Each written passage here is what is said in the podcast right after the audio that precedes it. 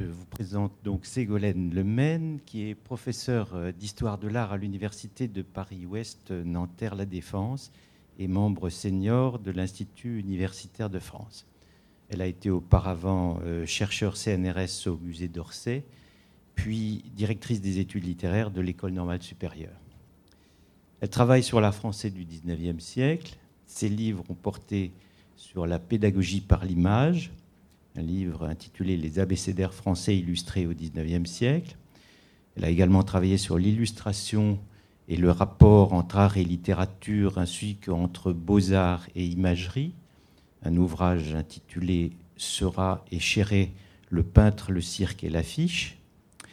Et également, elle travaille sur l'histoire du regard et de la culture visuelle, un ouvrage intitulé La cathédrale illustrée de Hugo Amonet, Regard romantique et modernité. Elle est l'auteur de monographies sur Courbet, une grande monographie publiée par Citadel Masno. Euh, je pense que c'est de Courbet qu'elle doit surtout nous parler ce soir, d'ailleurs. Et également une monographie sur Daumier, Daumier et la caricature, également publiée chez Citadel Masno pardon, en 2008. Elle a été également commissaire pour l'estampe de la rétrospective Daumier à Ottawa, Paris et Washington en 99-2000. Le titre de sa conférence est Joko Seria dans l'art français du 19e siècle. Je la remercie d'avoir participé à ce cycle de conférences. Euh, c'est à mon tour de vous remercier et suis très heureuse de pouvoir participer grâce à Jean-Huir Martin et à Elisabeth Grassi à ce cycle de conférences. Et aussi très heureuse d'avoir pu visiter cette exposition euh, magnifique et passionnante euh, qui ouvre beaucoup de perspectives et complète un petit peu un certain nombre de choses euh, qui avaient été déjà mises en place en particulier par Dario Gamboni sur les recherches des auquel je m'appuie en grande partie ce soir. Euh, j'avais annoncé dans le résumé de ma conférence un projet trop ambitieux. Je pensais parler de différents sujets. Et en fin de compte, euh, il m'est apparu plus raisonnable dans le cadre d'une simple conférence, en une heure ou, un peu plus, de me concentrer sur un artiste et sur l'exemple de Courbet, en travaillant particulièrement sur la question de l'imagination matérielle chez Courbet. Alors, Simplement un mot pour expliquer le titre Joko Seria quand je l'avais choisi. Euh, c'est une formule qui veut dire euh, dire des choses sérieuses par le jeu. Et c'est un, titre qui a été utilisé par Granville dans Un autre monde en lettres figurées, avec des petits personnages lettres euh, qui faisaient des clowneries et des facéties. Tout cela résume un petit peu l'état d'esprit du 19e siècle par rapport à cette question de l'ambiguïté de l'image. C'est très souvent de jeux d'images qu'il s'agit, mais ces jeux, bien sûr, euh, euh, ont beaucoup plus euh, d'implications qu'on ne pourrait le penser. En ce qui concerne Courbet, donc, dont je veux parler, je commencerai en effet par une caricature. Et en 1867, le portrait-charge de Courbet par Léonce Petit, que vous voyez ici, reproduit d'après l'ouvrage important de Charles Léger sur la question, sur les caricatures de Courbet, montre le peintre à la silhouette corpulente, son visage arrondi en pleine lune. Et le fait que son visage est arrondi en pleine lune n'est pas anodin parce que euh, bien souvent, ces caricatures euh, sont publiées dans des journaux qui s'appellent La Lune ou L'Éclipse, et euh, le visage de Courbet rime avec le visage qui se trouve au titre du journal. On le voit qui fume la pipe, il tient d'une main une chope bien remplie et de l'autre, il exhibe sa palette qui est couverte d'épaisses taches de peinture. Derrière lui, les toiles se superposent en abondance, tandis que la légende retranscrit en guise d'autographe l'autorisation de publication de la caricature qui était alors requise par la censure, et qui s'achève sur la signature du peintre, indiquant l'adresse de son atelier, ce qui pouvait être utile à d'éventuels acheteurs qui viendraient lire cette réclame inhabituelle. J'ai toujours trouvé souverainement ridicule qu'on me demande l'autorisation de publier mon portrait de quelque façon que ce fût. Mon masque appartient à tous, c'est pourquoi j'autorise le hanneton à le publier, à la condition cependant qu'il n'oublie pas de l'encadrer d'une belle auréole. évidemment, cette belle auréole, vous la voyez autour du portrait charge, c'est cette abondance d'œuvres désignées par des toiles encadrées au fond qui forment autour de Courbet cette auréole d'un salon caricatural qui n'est réservé qu'à lui seul. Tout en affirmant que son masque appartient à tous et en acceptant le portrait charge et les critiques, Courbet revendique, en guise d'autoportrait, l'auréole de ses œuvres, à travers lesquelles son portrait se répand. Telle est peut-être l'une des raisons de l'utilisation qu'il fait des portraits cachés dans quelques-uns de ses paysages et du recours à l'anthropomorphisme qui se retrouve jusque dans les natures mortes de Sainte-Pélagie, comme de l'autoportrait indirect qu'il systématise. C'est-à-dire qu'il y a une sorte d'autoportrait généralisé à la fin de l'œuvre de Courbet, et on le retrouve caché sous toutes ses œuvres. La tradition des images cachées transforme le tableau en un jeu d'optique dans lequel le regardeur, par la perception imaginative, devient actif. Elle imprime une présence vivante dans la nature et montre la continuité des êtres. Courbet y recourt à plusieurs reprises et transforme le paysage en un corps dont la présence est alternativement masculine et féminine. Tantôt, il plaque son autoportrait de dos dans un paysage comme dans... Oh là là, j'en ai sauté une. Ah, il y en a une qui a sauté. Très bizarre. Et fâcheux. Alors, je suis désolée parce que je pensais vraiment avoir intégré le retour au pays, euh, où on voit le personnage de dos formant figure sur le fond de son pays. Il a l'air d'embrasser le paysage et de faire corps avec lui. Dans d'autres cas, il montre l'équivalence entre la femme et la résurgence, comme dans la source. Et là, on voit bien qu'il n'y a pas d'image cachée, mais il y a vraiment un effet de, figure sur fond et euh, dans une sorte de dialectique très forte entre l'un et l'autre. Alors que l'effet de tels tableaux se fonde sur la superposition des figures sur le fond, celui des tableaux comportant des images cachées repose sur un continuum qui permet l'aller-retour d'une figure à l'autre et rend possible l'ambiguïté visuelle. L'enjeu de ces jocoseria connu depuis la Renaissance, n'est pas uniquement ludique, mais interroge la frontière entre l'humain et le naturel, entre la forme et l'informe. Par la mise en évidence du processus de métamorphose qui va de l'un à l'autre, ils remettent en cause les frontières habituelles et, en montrant une genèse en œuvre à partir de l'imagination matérielle, désignent dans les textures élémentaires la possibilité de l'abstraction une abstraction matérielle fondée sur la texture. Alors je vais commencer par un rappel sur la façon dont euh, ce corpus des images cachées de Courbet est petit, à petit apparu aux historiens de l'art. C'est une histoire en fin de compte toute récente. Euh, et en fait, Hélène Toussaint a été la première à soulever la question de l'existence des images cachées dans trois notices du catalogue de 1977-1978, qui était le, grand catalogue qui a précédé la, rétrospective de l'an dernier. La première notice, celle qu'on cite euh, assez rarement d'ailleurs en relation avec ce sujet, se rapporte à un autoportrait de jeunesse, Le sculpteur, que l'auteur rapproche de l'iconographie inspirée par la franc-maçonnerie, l'une des clés de lecture qu'elle avait proposée pour le dossier controversé de l'atelier. Je cite donc Hélène Toussaint. Le peintre cède à la tentation de se représenter dans un déguisement moyenâgeux. De plus, il se part, avec ou sans intention, des attributs de l'apprenti franc-maçon, le maillet dans la main droite, le ciseau dans la main gauche. Il est en train de tailler, entre guillemets, la roche brute. On aperçoit la sculpture entreprise, une tête de femme appuyée sur une amphore d'où jaillit un filet d'eau. La liaison femme-eau relève elle aussi du symbolisme maçonnique. Donc vous voyez qu'elle attire le regard vers un détail de la composition qui est un petit peu l'équivalent de ce que Roland Barthes appelle le punctum, c'est ce qui arrête son regard. Et euh, à partir de cela, elle reconstruit une nouvelle interprétation du tableau. Les deux autres notices de Hélène Toussaint se font suite. Il s'agit d'abord du paysage fantastique aux roches anthropomorphes qui se trouve dans l'exposition et qui était à l'époque inédit. Il est depuis entré dans les collections du musée d'Amiens. Et euh, je cite Toussaint euh, il montre le peintre sous un jour nouveau, éclairant certains aspects de son œuvre non reconnus jusqu'à aujourd'hui.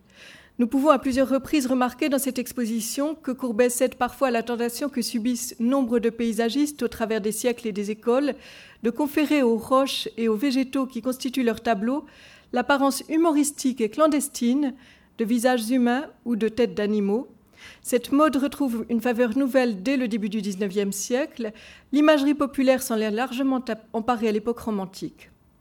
Elle se réfère ensuite aux recherches de l'historien de l'art Jurgis Baltrusaitis, qui est également euh, l'une des références de la présente exposition, et qui était le gendre de Henri Faucillon. Elle poursuit ainsi. Ici, toute dissimulation est abandonnée. Dans ce tableau inspiré du gourde de conche que je vous montrerai tout à l'heure, deux têtes apparaissent sans voile et un grand nombre de figurations anthropomorphes et zoomorphes, plus de dix, les accompagnent. On voit dans l'eau, au premier plan, un beau masque dont les yeux caves surmontent une bouche charnue. On distingue un lutin au pied de la cascade qui est anamorphotique. Le paysage d'Amiens avec ses têtes euh, sans voile, et là je voudrais opposer cela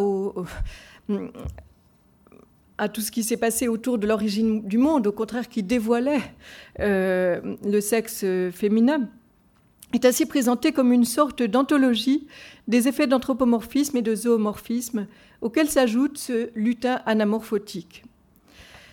Tout ça met ce tableau en rapport avec un autre paysage qui se trouve également dans l'exposition, euh, une image plutôt cachée une autre, le gourde conche.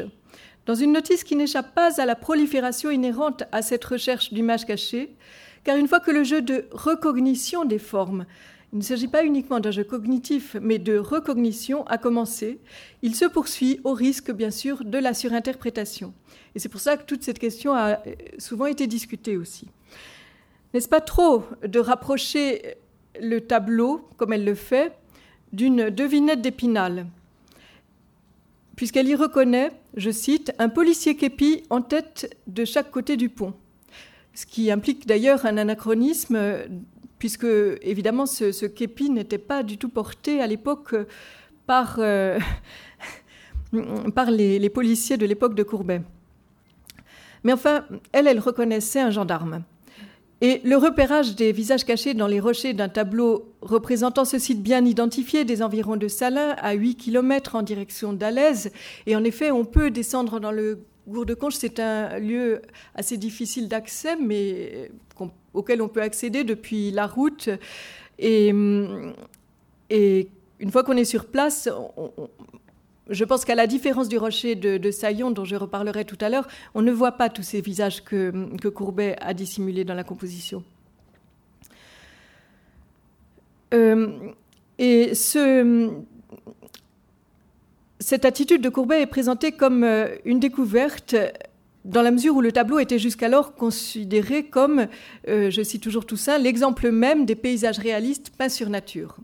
Donc on a vraiment là deux une sorte de basculement interprétatif, puisque un tableau qui était euh, l'image même du réalisme devient l'évocation de ces images cachées, suggestives qui joue avec l'imagination du spectateur. Courbet est présenté comme le continuateur de la tradition qui remonte au Moyen Âge et s'est prolongée dans l'art hollandais. Ces remarques ingénieuses auxquelles se sont référés tant Michael Fried que Dario Gamboni soulignent que le tableau truqué, c'est son mot, est en fait une charge et fait référence à une anecdote relatée par Toubin.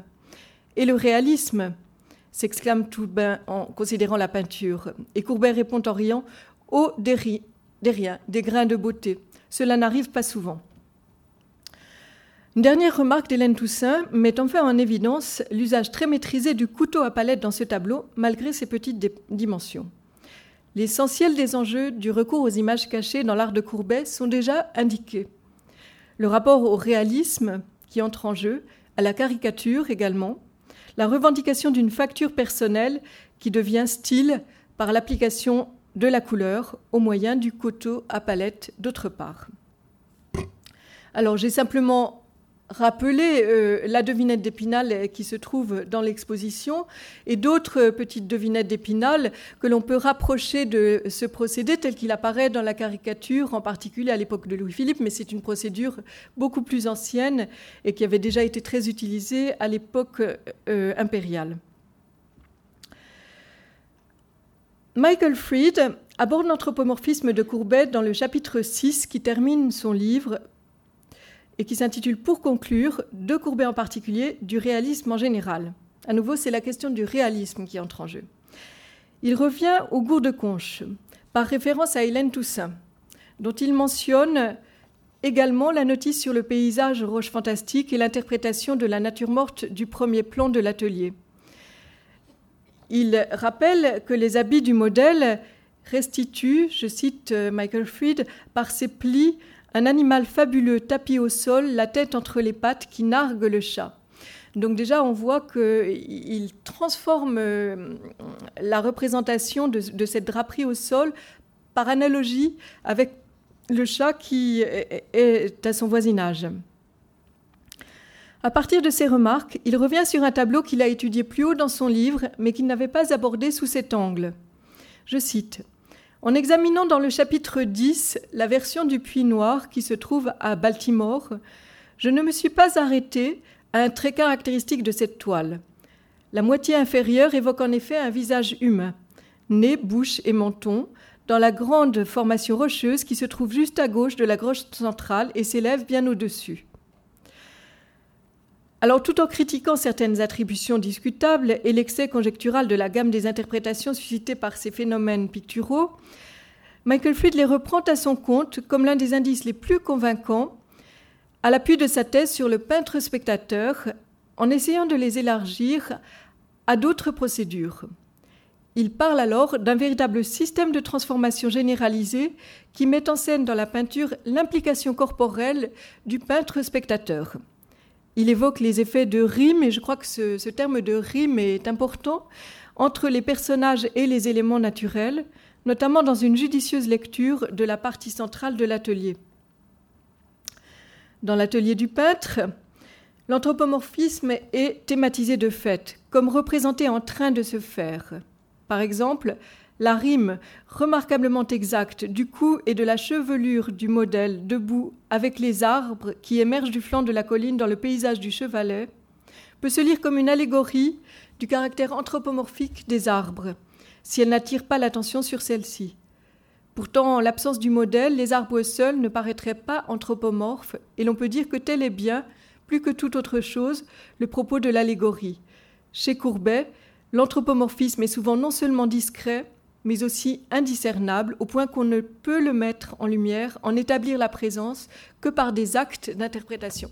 Donc ce travail actif, interprétatif, est mis en évidence à nouveau et j'ajoute simplement, parce que là c'est la fin de, donc, de la citation de Michael Fried, que cet effet qu'il a examiné, euh, on peut le retrouver dans bien d'autres tableaux euh, de Courbet, et je pense en particulier aux baigneuses euh, qui se trouvent à Montpellier et que je n'ai pas montré aujourd'hui, mais on retrouve toute cette procédure d'écho entre le corps de la baigneuse et, et les bras, pourrait-on dire, euh, de l'arbre. Et on voit aussi une signature qui est sur une pierre en forme de palette, etc. Donc quand on commence à regarder ces choses, on en voit davantage. Il poursuit en exprimant sa propre perception d'une forte évocation de la corporalité du peintre spectateur dans les apics massifs presque identiques qui dominent deux splendides paysages. Il s'agit des rochers de Moutier vers 1855 et de la roche de Haute-Pierre vers 1869 que je vous montre ici. La façon donc dont Fried aborde l'anthropomorphisme est significative de l'embarras dans lequel, à cette date, la question plaçait les historiens de l'art. Embarras que compliquait en l'occurrence l'existence des faux courbets. De son côté, L'effet est tenu pour un élément majeur de l'interprétation. D'un côté, l'effet est tenu pour un élément majeur de l'interprétation de l'art de Courbet, mais de l'autre, il apparaît trop joué avec l'image, pas assez avec l'art et la peinture. Donc cette question du rapport à l'image, elle reste importante, je pense, dans euh, toutes ces réflexions. En définitive, il semble difficile d'accepter l'existence d'un Courbet imagier, alors qu'en revanche, le potentiel d'abstraction à caractère d'autoportrait indirect de son traitement des roches et des apiques qu'il met en évidence dans sa dernière démonstration lui semble plus importante. Et pourtant, Michael Fried aborde à l'image cachée dans sa démonstration esthétique une place conclusive. L'argument sert de preuve à sa thèse qui met en évidence l'attitude phénoménologique de Courbet au sens où Merleau-Ponty l'entendait au début de la phénoménologie de la perception, à laquelle il se réfère. Fried indique ainsi l'ampleur des enjeux de ce qui pourrait n'apparaître qu'un détail amusant du naturalisme de Courbet, mais qui révèle l'implication du corps propre du peintre spectateur dans la nature dont il est extrait, qu'il entoure et qu'il peint. C'est ce fameux grain de beauté du réalisme, selon le mot de Toubin. Dario Gamboni a repris cette expression de Toubin dans le titre d'un article sur l'anthropomorphisme dans les paysages de Courbet, publié en hommage à Klaus Herding, l'historien de l'art qui a consacré une grande part de ses recherches au réalisme de Courbet, mais qui maintenant prépare une nouvelle exposition sur The Dream of Courbet, ce qui montre qu'il a aussi évolué dans sa perception de l'œuvre de l'artiste. Cet article prolongeait l'enquête diachronique menée dans un livre très important sur l'image potentielle, qui n'est malheureusement pas traduit en français, The Potential Image, et dont le point de départ avait été une recherche centrée sur la génération symboliste et particulièrement sur les œuvres de Redon et de Gauguin.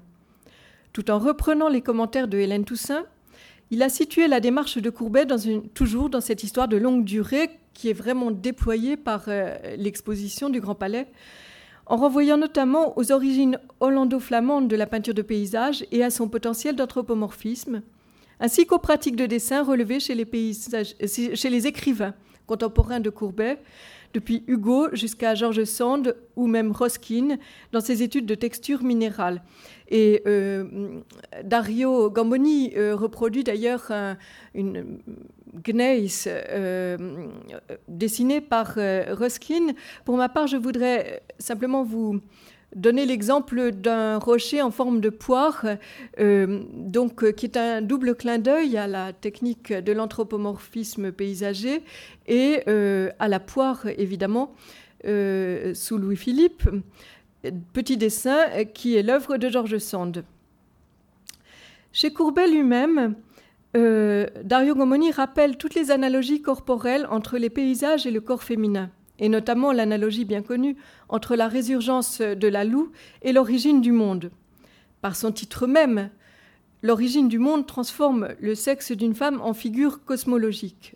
Cette démarche a pu être rapprochée des effets commentés par Richard Kendall d'images trouvées, chez, de, Degas qui superposent l'image du corps féminin un paysage naturel.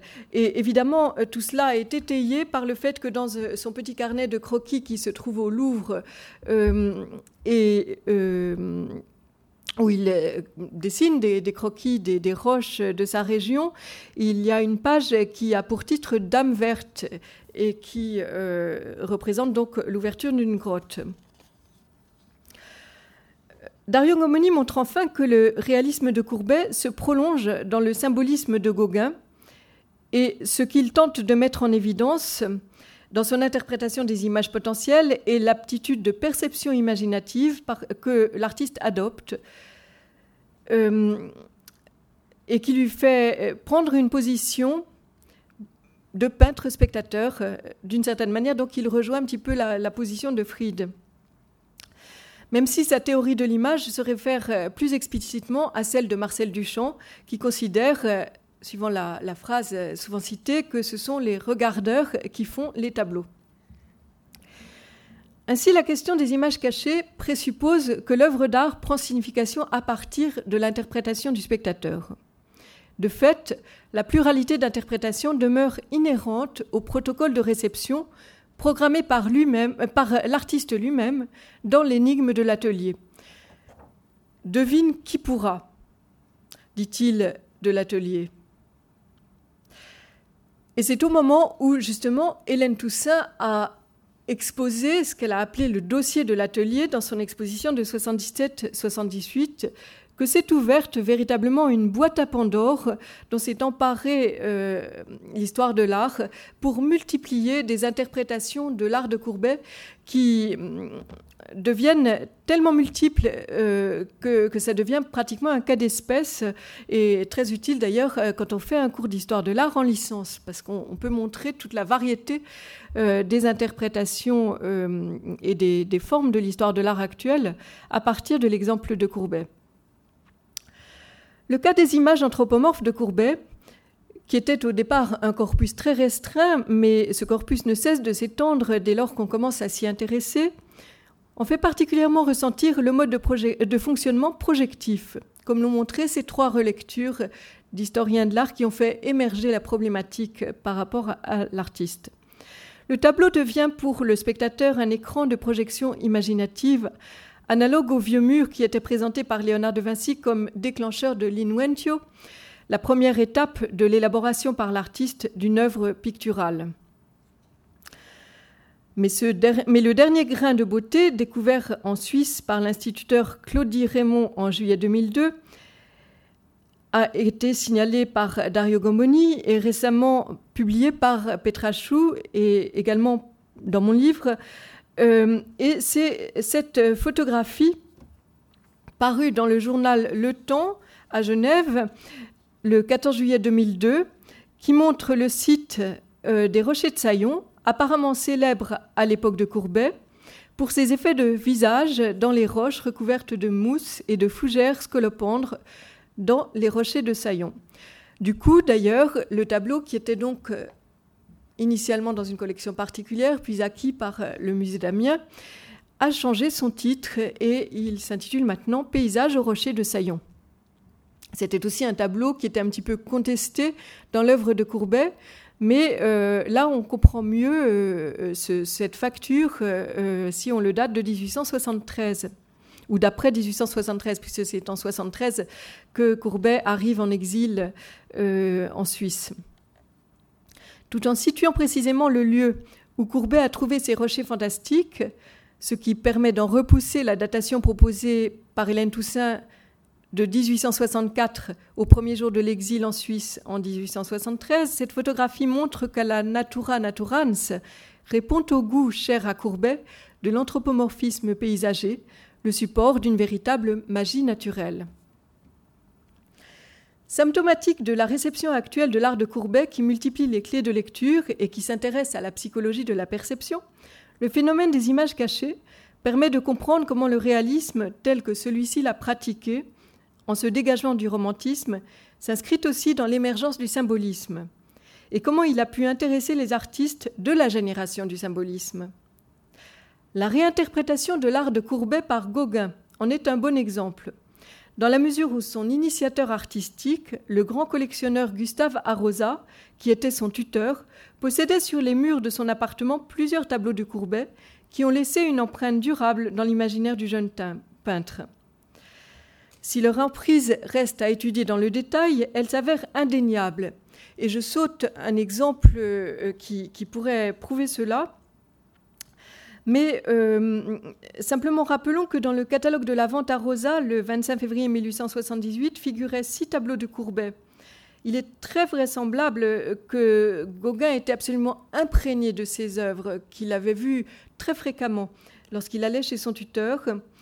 Et même s'il est peu vraisemblable que Gauguin ait vu le goût de Conche, tableau qui a été peint en décembre 1864 à la commande d'un amateur, Alfred Bouvet, qui était un riche industriel de Salins et qui restait dans sa collection sans être exposé, euh, on peut néanmoins faire une confrontation intéressante avec l'œuvre de Gauguin qui se trouve présentée dans cette exposition, Marine avec la vache, au-dessus du gouffre de 1888.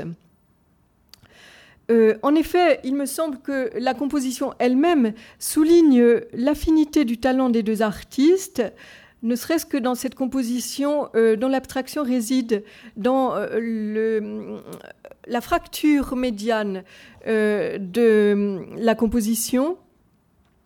Et dans les deux cas, un site naturel fait apparaître dans le tableau présenté à la verticale un vide qui tombe au centre du tableau entre deux parois raides.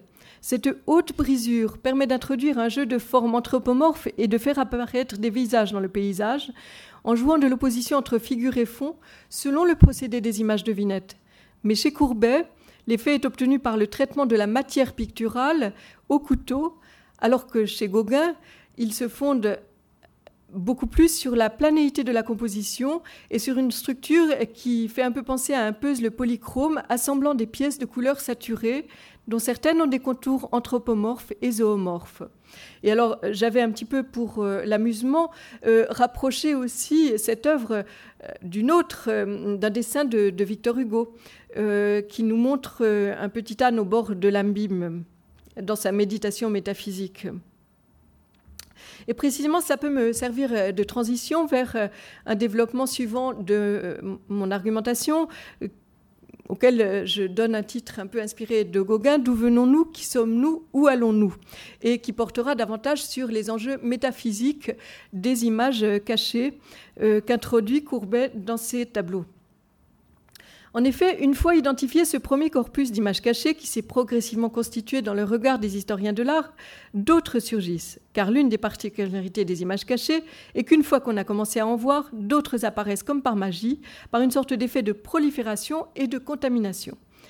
Il s'avère en fin de compte que le goût de la métamorphose, des jeux d'images et de l'anthropomorphisme entre en jeu d'un bout à l'autre de la carrière du peintre, depuis le petit visage de femme dans le sol du sculpteur jusqu'aux natures mortes anthropomorphes de Sainte-Pélagie, en passant par l'analogie entre les, grottes de Franche-Comté et le vagin de l'origine du monde. Euh, cet imaginaire exprime, à partir de la physique des corps, une interrogation métaphysique sur les mystères conjoints de la vie et de la mort, comme le montre le rapprochement des deux premières images cachées introduites dans l'œuvre de Courbet, celle du sculpteur, que je vous remontre ici. Malheureusement, donc, euh, le, dessin que je l'ai reproduit à partir d'une photographie que j'avais prise à travers la vitre. Enfin, le tableau était exposé, il appartient au galeriste Crugier qui est mort depuis. Euh, et donc j'avais pris cette photographie et, il y a un reflet. Mais on voit beaucoup mieux dans le dessin le, petit motif d'image cachée du sculpteur. Euh, et et aussi dans un enterrement ornant, où on voit, euh, c'est une chose assez connue, près de la fosse, au premier plan, euh, un crâne, euh, près également d'une mâchoire de cheval et d'un ossement.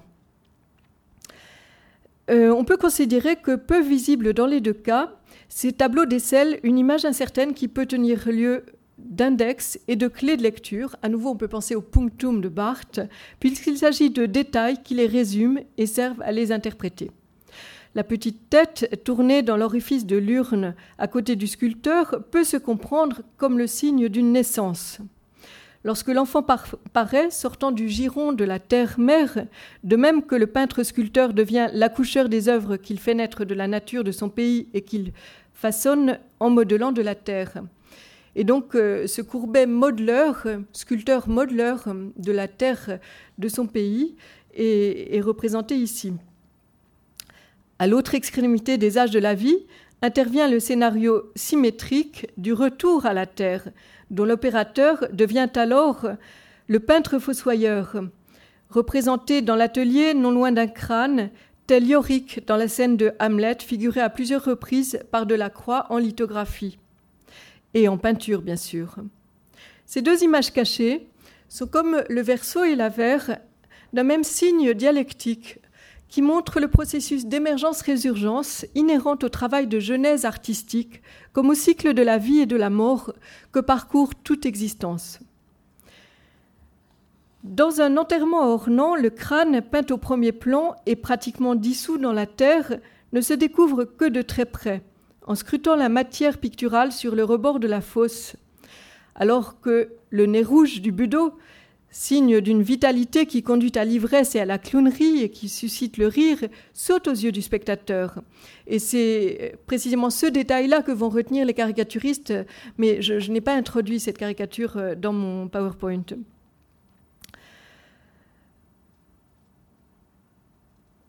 Euh,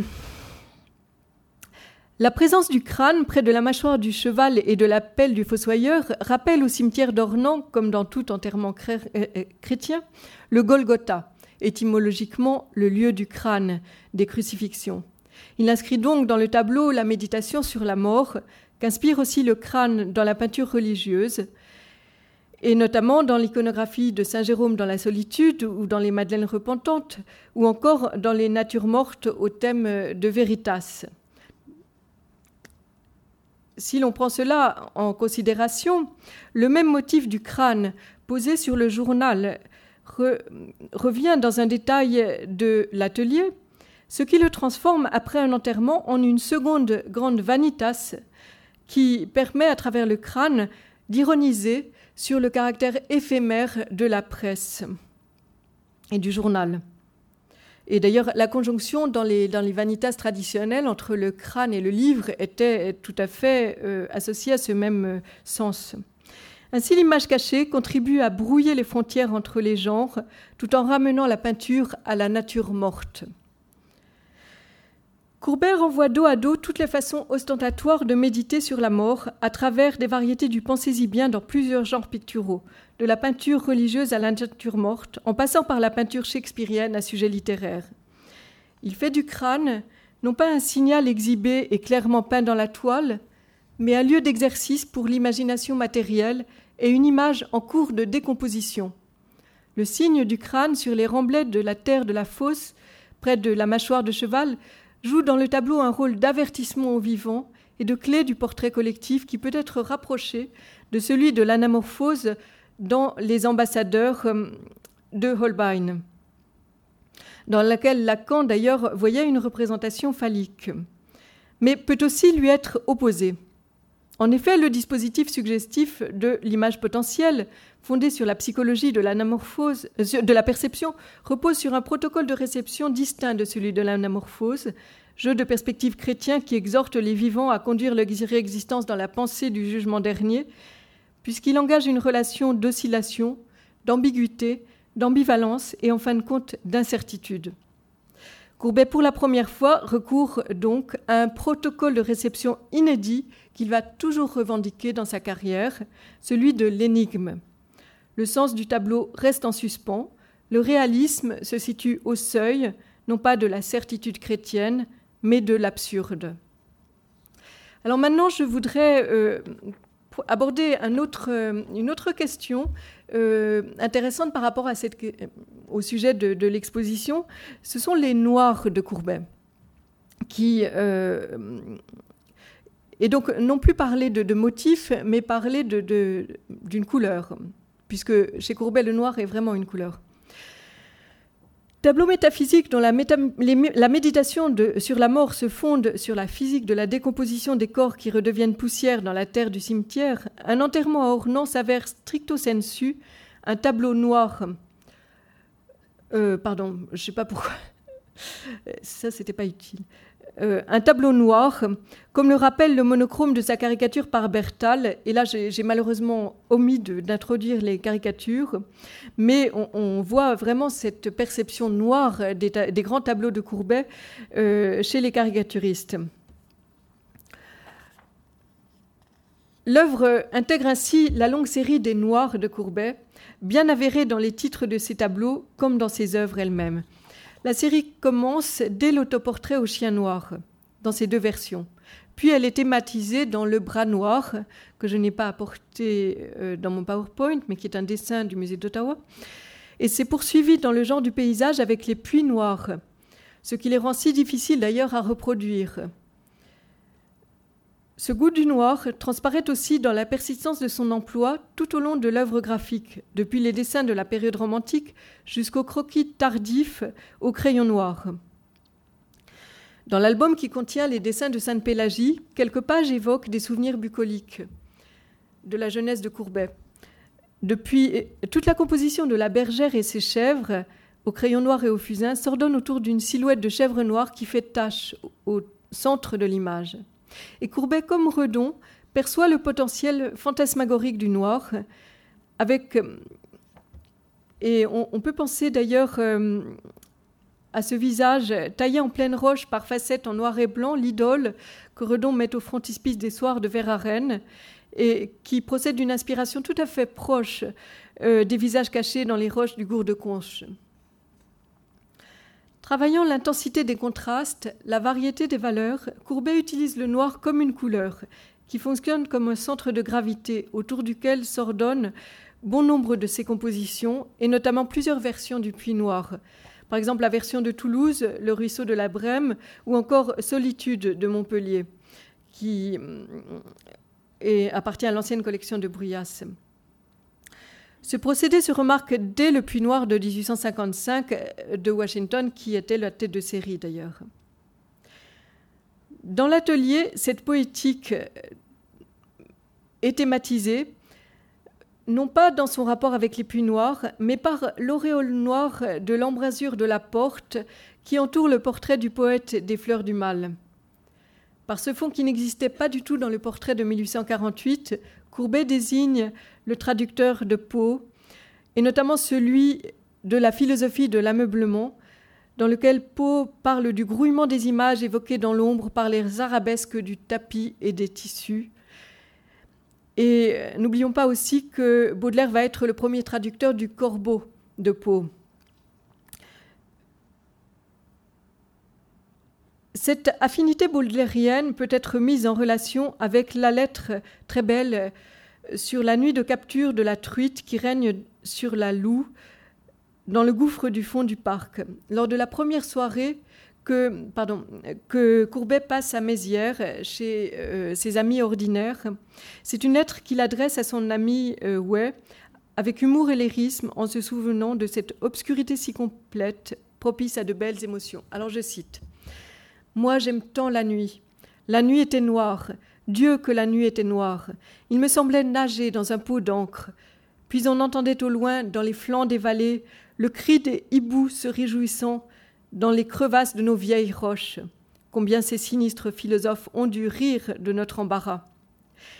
Et alors, tout cela pour raconter euh, le moment où il va euh, se placer dans la nuit près de la loue et essayer de trouver euh, la truite qui nage euh, dans le noir euh, de la loue et qui va être pêchée par le pêcheur de Chavaux que je vous ai montré ici simplement d'après une brochure publicitaire du pays d'Ornans. La délectation du noir dans cette nuit fantastique répond à l'expérience de la perte des repères spatiaux qui délimitent la forme des choses, autant qu'à la prolifération des formes qui grouillent dans l'ombre.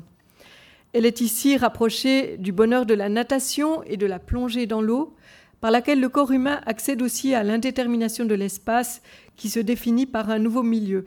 on peut vraiment dire que cette imagination matérielle euh, de Courbet qui va de la roche à l'eau, euh, et parfois même euh, avec des prolongements aériens, mais plutôt rochers et euh, et aquatiques, est assez proche de perception bachelardienne.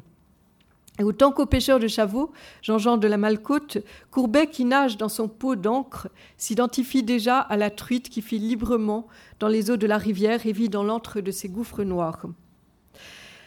Alors, à travers cette lettre aussi, on peut voir que Courbet euh, va aller de la légende des formes à la vie des formes. Et là, je, reviens à Faucillon. Je vous ai dit que Baltrusaitis était le gendre de Faucillon.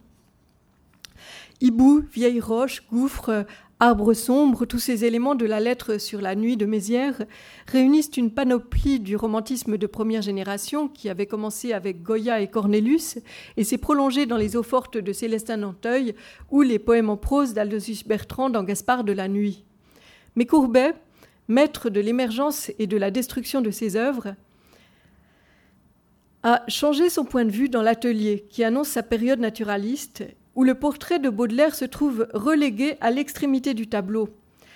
Euh, ah oui, alors je, vous avais montré la truite pour mémoire et je remontre simplement, oui, pardon, le courbet, qui est donc vraiment sur le côté du tableau. Tandis que le peintre attire tous les regards vers le tableau qu'il est en train de peindre, et c'est davantage l'eau jaillissante de la source au milieu des bois qui semble se prolonger dans la nature morte de la draperie et finalement être prête à déborder dans le monde du spectateur qui l'intéresse à ce moment-là. Donc il est vraiment passé d'une fascination du noir à une autre fascination qui sera celle de, l'eau euh, courante. En passant ainsi d'une période de son œuvre à une autre, Courbet tantôt garde des tableaux dont il déclare ne jamais vouloir se dessaisir en guise de souvenirs qui restent dans son atelier, tantôt il compose par palimpseste une œuvre nouvelle en recouvrant un tableau plus ancien ce qu'il a appelé la suite.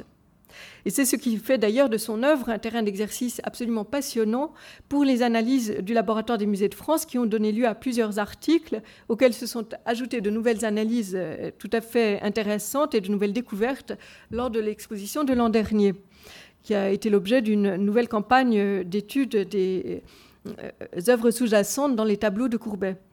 La destruction de la tiraille romantique apparaît comme le corollaire de la nouvelle naissance que représente la scène centrale de l'atelier, dans laquelle le peintre se tourne vers la nature de son pays, non sans rapport, euh, comme l'a souligné Linda Nochlin, avec l'origine du monde, qui engage la métaphore de l'accouchement par une réponse naturaliste à la maïotique socratique. Tout se passe ainsi, comme si l'artiste, d'une période à l'autre, était allé de la légende des formes à la vie des formes, en optant pour un nouveau lyrisme proche de celui des poésies comtoises de Max Buchon. J'en arrive maintenant à un autre développement qui porte vraiment sur la question des jocoseria. Courbet semble avoir connu les usages de l'homme-paysage depuis la Renaissance et avoir été familier des effets contemporains des jeux d'images inscrits dans la culture artistique du naturalisme que l'on retrouve, comme le montre euh, l'exposition du Grand Palais, euh, chez Dürer, mais aussi dans la peinture hollandaise et tout particulièrement dans les deux tableaux qui forment pendant dans les collections royales exposées au musée de Bruxelles, qu'il a pu voir lui-même au cours de ses voyages artistiques en Belgique. Et n'oublions pas que Courbet se considère comme un homme du Nord et euh, qu'il est très content quand la direction du musée envoie une après-dîner à Ornans au musée de Lille. Euh, parce que justement, ça montre euh, ce désir de, se tourner vers les traditions nordiques. Et ainsi, le profil de la roche, qui se prolonge dans la fraudaison d'un arbre au bord du chemin de Mézières, devient une sorte de géant couché, comme, euh, une sorte de Gulliver dans le paysage de Munich. Cette évocation anthropomorphe des rochers fait partie du fonctionnement de l'imagerie populaire. Elle s'exprime bien souvent dans les toponymes et en particulier dans le rocher du moine qui se trouve tout à fait près de Vuillafont, là où habitait Max Buchon.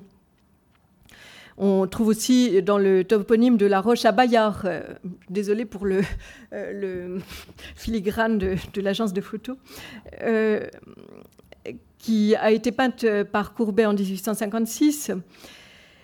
Et euh, cette procédure incite le promeneur à voir des silhouettes monumentales statufiées dans les rochers isolés, euh, qui ressemblent en quelque sorte aux filles de Lot transformées en statues de sel, ou à reconnaître des visages et des profils incrustés dans les paysages.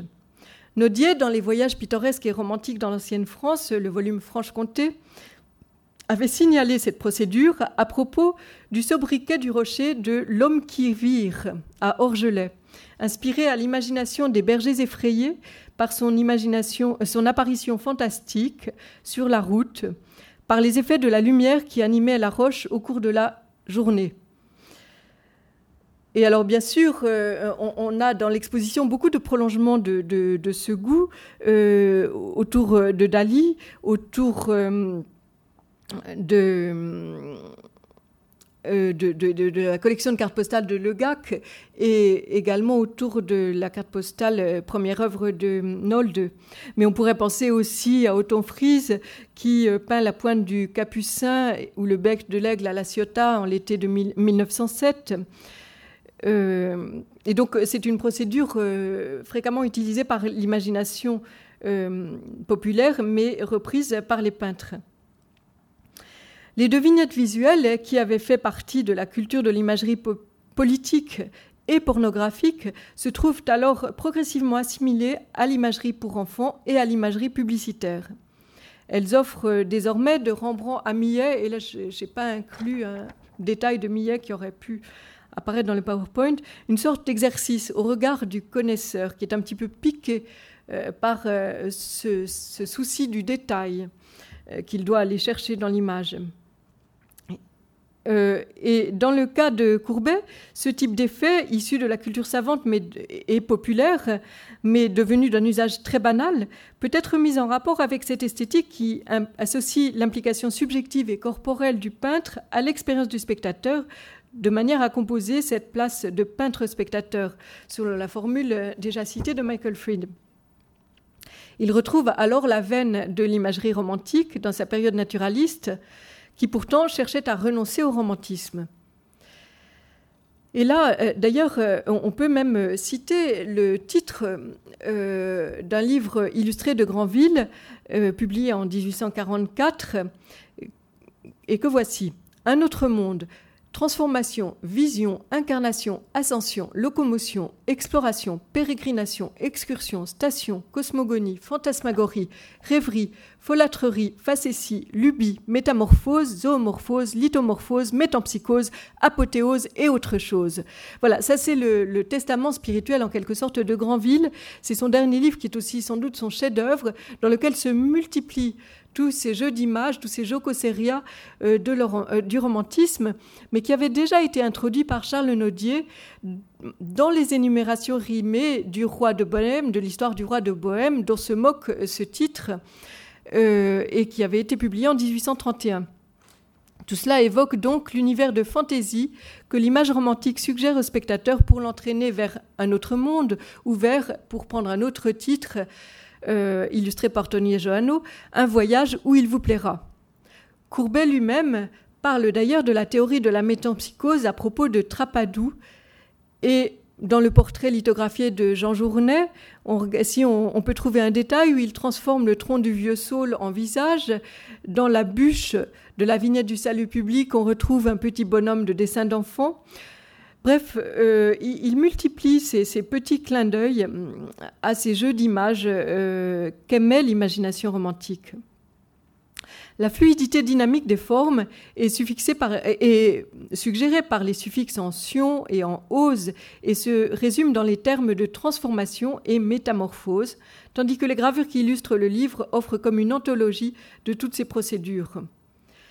Elle correspond bientôt aux théories naturalistes pré-darwinistes qu'exprime par exemple en 1838 dans ses premières pages la thèse matérialiste de Ravesson sur l'habitude inspirée par la philosophie aristotélicienne à laquelle Henri Bergson devait en 1904 rendre hommage.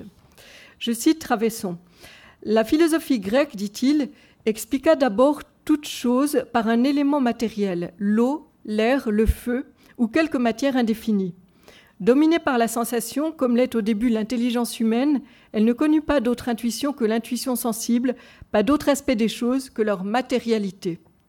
Ravesson montre l'unité de la nature qui procède de règne en règne par différenciation et métamorphose successives. Je, je le cite à nouveau. Au-dessus de la vie végétale, il y a la vie animale. Or, un degré de vie supérieur implique une plus grande variété de métamorphoses, une organisation plus compliquée, une hétérogénéité supérieure. On peut considérer que euh, Courbet fait vraiment euh, la même chose dans sa peinture, où il passe d'un règne à l'autre par une série de métamorphoses successives. L'ambiguïté visuelle se développe au XIXe siècle dans des sphères multiples, avec des fonctions différentes.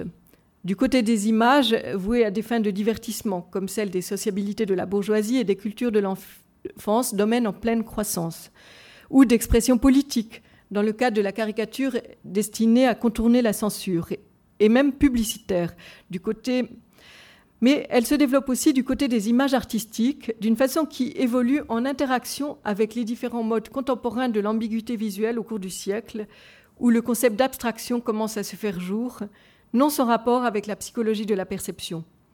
Courbet est l'un des artistes qui a opéré le transfert au champ artistique de ces pratiques contemporaines et par lesquelles l'ambiguïté visuelle devient un ressort d'expression artistique, du réalisme au symbolisme, qu'il exploite jusqu'aux natures mortes, aux fruits anthropomorphes de Sainte Pélagie. Une caricature de Faustin Et là, malheureusement, je n'ai pas montré la bonne euh, nature morte, mais enfin, le caractère anthropomorphe des fruits est quand même très présent.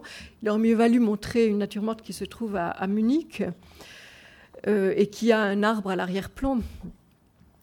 Mais ce procédé, euh, cette caricature donc est intéressante parce qu'elle rapproche les fruits de Sainte-Pélagie de Courbet des procédé de caricature mis en évidence sous Louis-Philippe par la métamorphose du roi en poire, qui devait entraîner une piriformisation généralisée dans le langage caricatural de la monarchie de juillet, commenté par Gombrich dans Art and Illusion.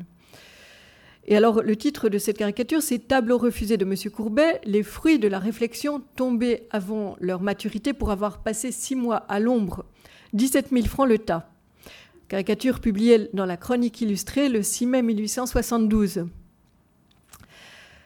Le langage artistique mis au point par les caricaturistes repose et alors, euh, simplement pour rappeler euh, l'époque euh, des, poires, j'ai, plutôt que de vous remontrer les quatre poires que vous connaissez par cœur, j'ai voulu vous montrer d'une part le cauchemar de Daumier, qui d'une certaine manière est intéressant à rapprocher de l'œuvre de Durer que vous avez dans l'exposition, avec le, le verso de l'autoportrait où l'on voit tous ces petits visages dans les coins d'un coussin. et puis d'autre part, cette exposition archimboldesque de poires du roi en poire. Et donc, le langage artistique mis au point par les caricaturistes repose sur la polysémie de l'image, sur l'effet comique ou fantastique, à partir d'une rhétorique visuelle et iconotextuelle dont les procédures ressemblent aux structures du rêve et du jeu de mots analysés par Freud. L'attachement au langage crypté, qui joue avec la sagacité du déchiffreur, ou qui lui transmet un message dont il n'est pas conscient, un peu comme une image subliminale, a pour ressort les facteurs d'attention ou de distraction impliqués par la multiplication du nombre des images. là, je crois que c'est tout à fait lié au fait qu'on passe dans une culture, pourrait-on dire, extensive des images, où se multiplient les œuvres. Les jeux de forme camouflés dans le monde naturel et suggérés au spectateur supposent de sa part une projection, qui est un révélateur, et une capacité d'immersion dans une nature perpétuellement instable et en cours de métamorphose. On retrouve ces effets de camouflage auxquels s'est intéressé Roger Caillois en prenant l'exemple de la menthe religieuse dans les représentations de chevreuils en forêt de Courbet et, dans ces tableaux de chasse qui sont souvent considérés euh, par les caricaturistes par des verdures, comme des vers, des simples tableaux verts où la figure euh, se confond dans le fond. L'ambiguïté visuelle, telle que la pratiquait Courbet, trace une, sorte, de ligne de crête entre l'abstraction, celle de la matière naturelle et picturale des réseaux linéaires indéterminés, et la figuration imagée. Elle montre comment naît et disparaît l'image dans la durée d'un regard. L'enjeu de cette poétique de l'œuvre de Courbet est de faire voir la vie des formes dans le réalisme d'une peinture d'après-nature.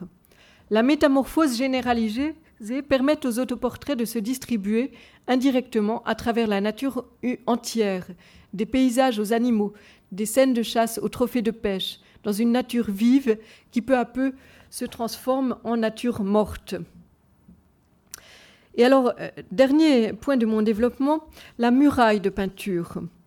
Depuis les variations de 1855 sur le thème du puits noir jusqu'au gourde de conche de 1864 et au paysage au rocher fantastique de 1873, Courbet a usé des images cachées pour introduire des visages dans ces paysages. Et comme dans le cas de la métamorphose du portrait en poire, ce jeu d'images engage la question cognitive du portrait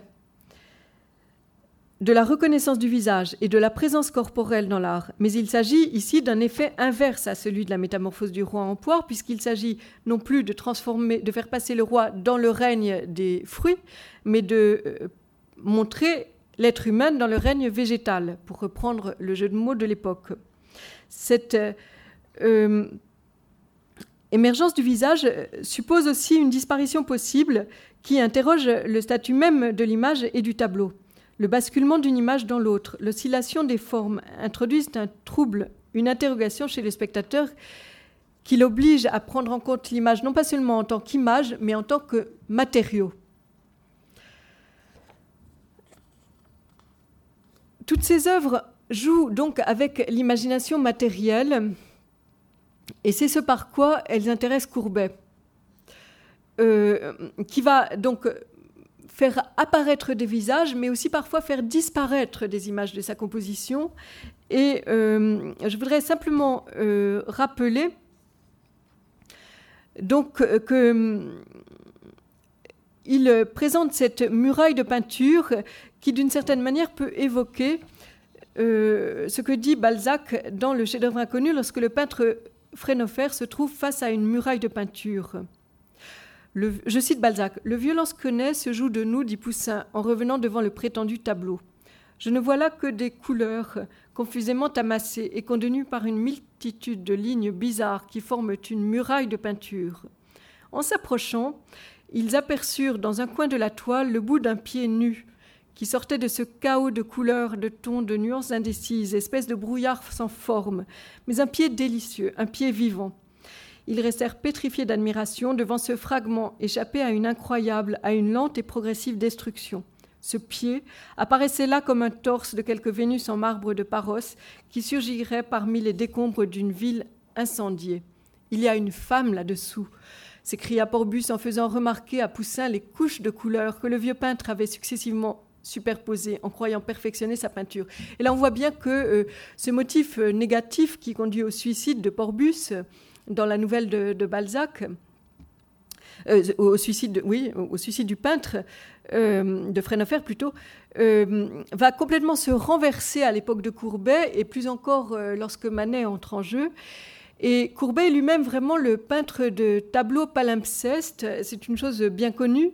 Il a à plusieurs reprises enfoui là-dessous, pour reprendre le terme de Balzac, des portraits de femmes, ce qui à soi seul mériterait d'être analysé comme une série de femmes cachées sous ces tableaux qui commence par le double portrait qu'il réduit à un autoportrait dans l'homme blessé. Vous connaissez bien l'histoire. Vous savez que sous euh, ce tableau, on a découvert au rayon X d'abord un portrait de femme, puis un portrait de couple d'amants au pied d'un arbre, et qu'on peut le mettre en rapport avec un dessin de Besançon montrant euh, un couple d'amants heureux, et que ce tableau a été remanié par Courbet en 1854, et dix ans après qu'il euh, pratiquement dix ans après qu'il l'ait peint, ou en tout cas, en tout cas exposé.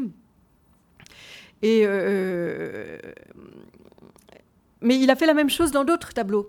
Euh, il a caché les femmes. Et par exemple, dans la sieste à Mézières, euh, que vous voyez ici, il a supprimé Zoé ordinaire. et il l'a remplacé au premier plan par une nature morte. Donc il a l'habitude de, remplacer ces femmes qui disparaissent par des natures mortes. Et c'est d'ailleurs ce qui est remarqué par Théodore Duret dans son livre publié en 1929, où il fait une remarque là-dessus. Dans le portrait de Proudhon, euh, il élimine, euh, euh, Madame Proudhon, qu'il avait pourtant peint par ailleurs. Et là, justement, voilà une, photographie de l'état initial du tableau qui se trouve justement dans le livre de Théodore Duret. Euh, il n'était pas satisfait, euh, dit-il, de sa présence et il l'a éliminé. Alors, je, vous laisse euh, réfléchir à la question qui serait vraiment le sujet d'une autre, autre, conférence. En tout cas, ce palimpseste n'est pas seulement l'expression d'un processus de rature inscrit dans la genèse de l'œuvre, il valorise aussi une nouvelle forme d'art.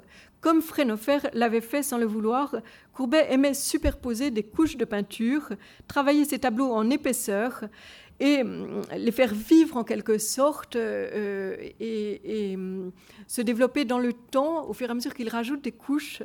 Euh, et transformer ces tableaux, c'est son mot, en croûte épaisse, dont se moquèrent bien sûr les caricaturistes, et qui se sont d'ailleurs souvent abîmés pour cette raison. Euh, et euh, très jeune, il se vantait de ses croûtes devant son compatriote Gigou à propos de la nuit de Valpurgis qu'il a détruit et sur lequel il a repeint un autre tableau d'ailleurs. Mais mon cher ami, lui fis-je observer, et ça c'est Gigou qui parle, vous auriez pu prendre une brosse pour lier vos couleurs. Le tableau en effet était si empâté que les vessies étaient à peine écrasées sur la toile. Oh, monsieur, s'écria-t-il, oh, monsieur, mais c'est crépit dans la pâte. Et alors là, il y a trois fois Accent circonflexe. Et, donc, euh, on imagine le ton de, Courbet avec son accent euh, qu'il exagérait à l'époque pour évoquer ces tableaux crépis dans la pâte dont il était si fier et dont il donne ainsi la recette euh, au peintre Gigou. Cette anecdote donne le ton à bien d'autres qui suivront sur le thème. Tous ces tableaux crépis dans la pâte font de lui par excellence le peintre de la muraille de peinture à, valeur de marqueur identitaire, tout autant que l'accent franc-comtois qu'il exagère même devant Gigou, qui lui aussi était franc-comtois. Après tout, euh, Gigou était le fils d'un forgeron de, Besançon. C'est le matériau duquel surgissent ces tableaux, qui en dernier ressort représentent la roche de son pays natal, qu'il exhibe dans, dans, ses grands paysages. Je pense euh, particulièrement paysage rocheux euh, des environs d'Ornans, mais aussi euh, déjà dans l'autoportrait en chien noir, et qu'il évoque dans la métaphore du peintre-sculpteur, dès son premier autoportrait en sculpteur, sculpteur de la terre de son pays, modeleur de la terre de son pays. Le constat de Frénofer qui l'entraîne au suicide est celui d'un échec.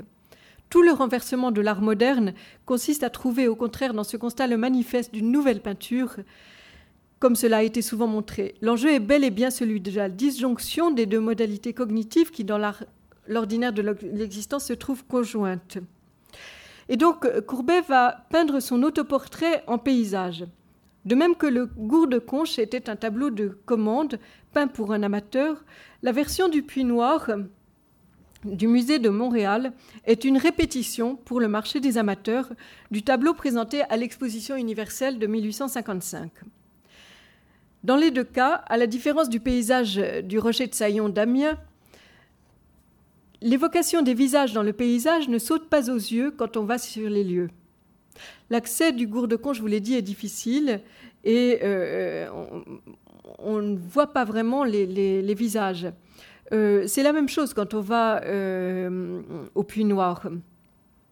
Et il est tout à fait remarquable que euh, ce n'est pas dans tous ses tableaux, mais plutôt dans des répétitions qu'il fait pour des collectionneurs que Courbet s'amuse à ces petits clins d'œil euh, anthropomorphes.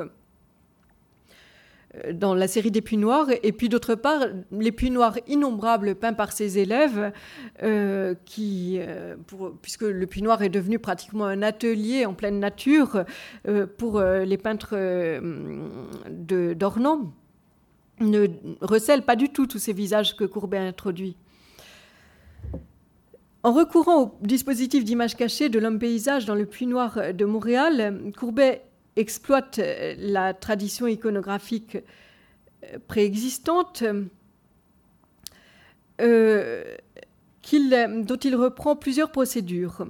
Le jeu sur le format, puisqu'il va transformer un, introduire une sorte de portrait dans un tableau au format paysage, et le jeu sur la surinterprétation des éléments de composition du tableau. une troisième procédure fait référence à la technique d'invention du tableau à partir des images naturelles accidentelles par le rehaut du motif. Alors, dans l'histoire de la peinture, euh, et là c'est ce qui est montré par Michel Vémance dans sa contribution à l'exposition, la formule du paysage anthropomorphe a donné lieu à un grand nombre de variations depuis l'art maniériste, euh, que l'on retrouve particulièrement dans la culture flamande et que Michel Vémance a montré décomposée en deux filières iconographiques, l'une à l'horizontale et l'autre à la verticale, avec euh, une figure composée selon une formule archimboldesque. Parfois, les deux se trouvent réunis. La première série est, liée au campus Anthropomorphos de Kircher, l'autre, c'est celle que je vous montre ici. Euh, et L'une et l'autre euh, euh, se réfèrent un petit peu à l'idée de la nature naturante. Et d'ailleurs, la planche euh, du Père Kircher se trouve dans l'Ars Magna Lucis et Umbrae, au chapitre qui s'intitule Naturae Pictricis Opera, les œuvres de la nature peintre. Ce thème est d'ailleurs très prégnant dans l'art chinois avec les pierres de lettrés qui sont sculptées par la nature et montées sur des socles ouvragés que vous voyez dans l'exposition. Tout cela est pourvu d'une actualité immédiate dans le contexte des mythes d'invention de la photographie que Talbot désigne comme the pencil of nature, le, crayon de la nature, et que Francis Way présente comme une modalité du naturalisme dans ses articles de la lumière, qui la font apparaître comme une technique qui dévoile la nature artiste. Donc ce thème de la nature artiste était vraiment d'actualité à l'époque. Les images naturelles qui ont pour le peintre la portée de ready-made qu'il découvre en pleine nature, comme le photographe, mais qu'il interprète différemment dans son art de peintre et dans ses retouches, puisqu'il va retoucher la nature. Il va euh, choisir dans le Puy Noir de Montréal euh, un format en, largeur, ce qui n'est pas le cas du gourde conche, comme vous le savez. Euh, et il plaque l'évocation d'un visage plus évident dans la partie droite, pardon, par la technique du rehaut qui avait, été, utilisée depuis l'époque maniériste pour rendre mieux, euh, visibles les images trouvées dans les pierres imagées. Et euh, les linéaments des, je, regrette, j'aurais dû vous mettre un détail qui montre vraiment comment il a travaillé par rehaut euh, pour faire apparaître l'œil sur, sur la roche. La branche d'arbre retracée d'un trait brun au pinceau indique l'orientation d'un œil et la courbe de la narine, quand on regarde de près le tableau. Et c'est évidemment une technique assez différente de celle du gour de Conche et du rocher de Saillon, qui sont plus tardifs. L'homme paysage n'est pas seulement ready-made pour Courbet, qui exprime ici son style pictural, opposant ainsi l'art du peintre à celui du photographe, il est aussi une marque d'identité pour celui qui se considère comme un montagnon qui signe son pays de la Loue. Dans son autobiographie de 1866, Courbet parle des trois montagnons, Proudhon, Buchon et lui-même. La figure de l'homme de roche a déjà été mise en circulation quand Courbet y recourt, par exemple dans l'illustration d'une chanson de Pierre Dupont. Elle répond à celle du grand exilé qui appartenait déjà à l'histoire avec Napoléon à la Sainte-Hélène et à la fiction avec Monte Cristo sur son rocher, quand Hugo en a tiré une exploitation poétique, photographique et mythique, que l'on retrouve de façon un peu ironique d'ailleurs dans un petit croquis de Hugo que je vous montre ici. Et c'est à Hugo précisément que songe Courbet, comme le fait apparaître la chronologie de la correspondance.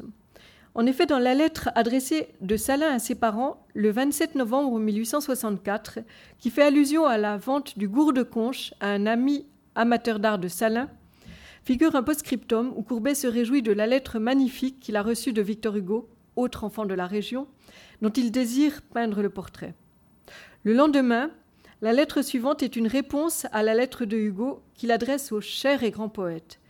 C'est une lettre magnifique, c'est le mot de, Courbet, euh, qui s'achève sur une grande invocation à la mer, tigre qui rit. Et on la cite surtout justement à cause de cette citation sur le tigre qui rit, souvent mise en rapport avec euh, la mer à Palavas et sa perception des paysages de mer. Courbet y revendique fièrement pour lui-même, je cite, l'indépendance féroce du montagnard. Il évoque le calembour de Buchon, proposé en guise d'épitaphe, Courbet sans courbette et poursuit par cette phrase Mieux que tout autre, poète, vous savez que notre pays est heureusement en France, le réservoir de ces hommes bouleversés, des fois comme des terrains auxquels ils appartiennent, mais souvent aussi taillés dans le granit. Ces tableaux sont donc bien une métaphore visuelle de la posture de l'artiste autochtone revendiquée par Courbet naturaliste. Celle-ci vaut pour le grand proscrit en exil sur son rocher, mais aussi pour le maître d'Ornans, adossé aux murailles rocheuses de son pays, qui ont trempé son caractère de montagnard, indépendant et résistant comme du granit à l'adversité de l'histoire et qu'il avait montré dès l'autoportrait au chien noir. Malgré les plissements technoniques et l'oppression qui pèse sur notre génération, c'est la phrase de, Hugo, euh, de Courbet, le visage reste là, toujours reconnaissable, inscrit dans le sol natal. La pierre tombale de Courbet, revenue de la tour de Pels au cimetière d'Ornans, est d'ailleurs une pierre taillée. En second lieu, ces paysages métaphorisent l'activité même de l'artiste qui, à l'effacement de son tableau par ses adversaires politiques, riposte par des œuvres à double fond où entrent en jeu l'oscillation continuelle du sens et les effets de perception anthropomorphe sur le spectateur. Et là, je voudrais raconter une anecdote, c'est que euh, quand euh, j'ai travaillé sur cet tableau qui se trouve donc au musée des Beaux-Arts de Montréal et dont personne n'avait jamais particulièrement évoqué l'hypothèse d'un visage dans les rochers. On avait même plutôt mis en rapport dans la littérature sur le tableau ce tableau avec l'origine du monde, ce qui, à mon avis, est un peu surprenant, mais bon eh bien, il y avait un, gardien du musée qui était dans le couloir et qui m'a dit Ah, madame, vous vous intéressez à Courbet, mais alors je vais vous montrer quelque chose. Dans ce tableau, il y a un visage. Et je le montre toujours aux gens. Et une fois que je leur ai montré le visage, ils commencent à en voir d'autres. Et donc, euh, voilà, c'était exactement ça que j'étais en train de regarder, mais euh, apparemment, le, gardien regardait bien la peinture. Euh, et j'en arrive à ma conclusion. Le recours aux images cachées commence comme un jeu, Joko Seria, dans l'œuvre de Courbet, destiné à exercer la sagacité du spectateur, à attirer son attention sur la matérialité des œuvres. Par le procédé du naturalisme comtois, Courbet s'identifie aux sites et aux animaux du pays, ce qui donne lieu à une sorte d'autoportrait généralisé, c'est par là que j'avais commencé avec la caricature, qui commence avec l'homme de roche encastré dans son paysage natal et s'achève dans l'évocation dramatique détruite. Enfin, le goût de l'imagination matérielle a pour corollaire la disparition du sujet qui ouvre la voie à l'abstraction et permet à Courbet d'écrire déjà en 1854 à Bruyas une phrase qui se rapproche singulièrement de la fameuse formule de Maurice Denis. Pour moi, je vous avoue que je considère un homme avec curiosité comme je considère un cheval, un arbre, un objet quelconque de la nature. Voilà tout.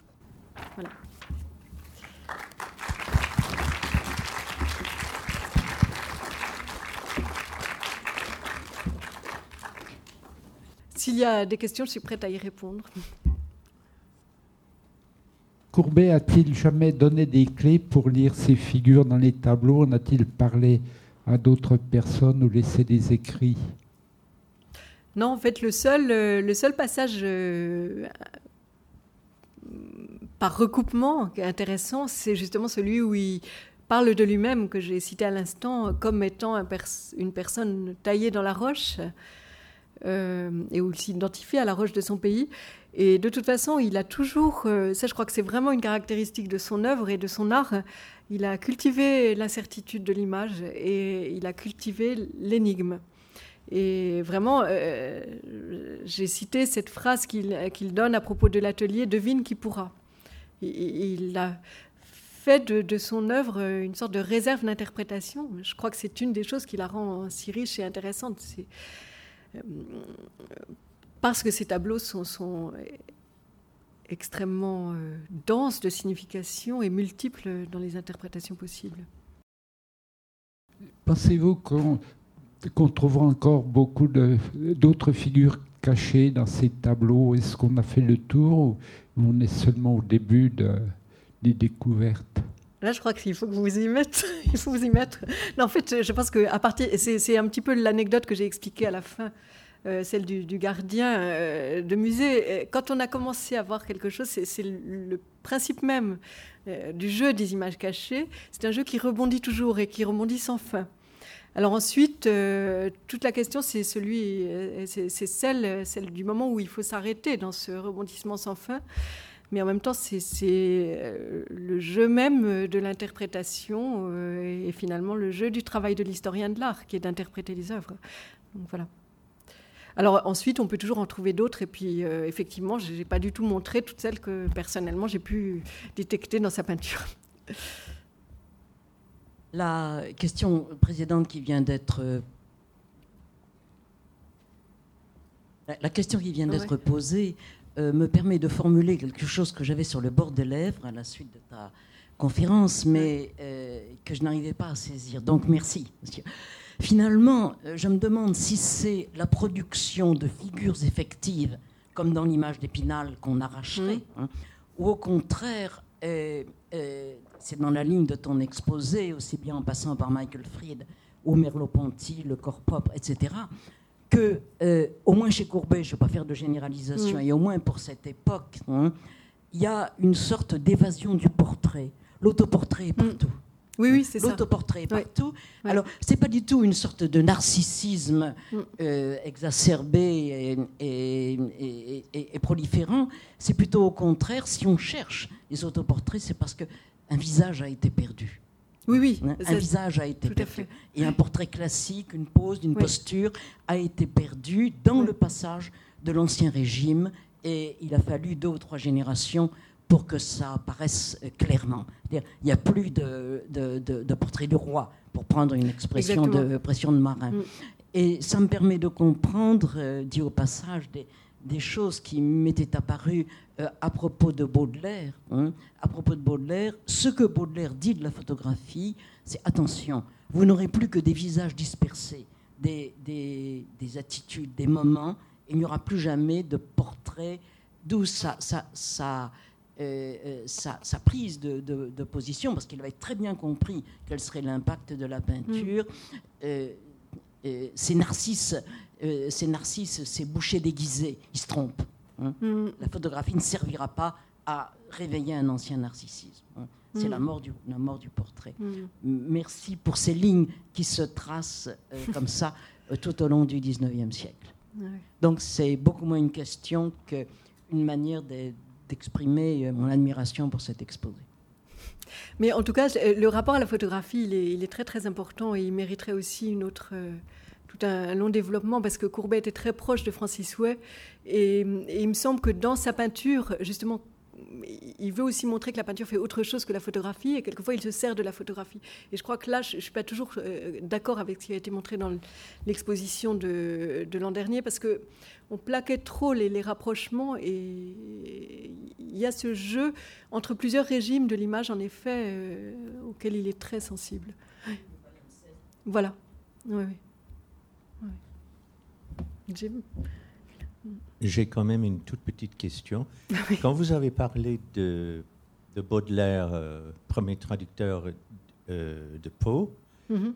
euh, j'ai vu un corbeau mhm. au-dessus de Baudelaire. Ah, dans le, dans le tableau? Oui. Ah, ça c'est merveilleux. Vous, ne l'avez pas mentionné alors? Non. Il faut aller vérifier sur le tableau. Mais si vous pouvez revenir aux détails, je vous montrerai. Mais ah oui, alors il y a quand même celui ça. Hein. Non, mais il y a bien sûr dans les reproductions il y a des déformations. Mais oui, euh, c'est ça. C'est pour ça qu'il faut quand même euh, aller voir le parce que moi j'ai des reproductions qui ne sont pas toujours très bonnes. Oui. Malheureusement. Voilà. Alors, vous voyez juste au-dessus du livre, à gauche. Ah oui, c'est formidable. Alors voilà la dernière image cachée, bravo. la réponse à monsieur. il faut quand même vérifier sur le tableau. Et puis c'est peut-être un peu petit pour un corbeau, mais je ne sais pas, peut-être les corbeaux français sont plus petits que. oui. Mais je pense qu'il y a toute une rêverie baudelairienne là, effectivement, parce qu'il y, a tellement de textes de, Baudelaire qui, parlent sur l'incertitude de l'image et tout ça qui sont très très. Et euh, un petit commentaire. J'ai beaucoup apprécié votre euh, façon de réconcilier les thèses de Michael Fried avec euh, la réalité, avec mm. une interprétation quand même plus étendue et plus convaincante. Mm. Merci.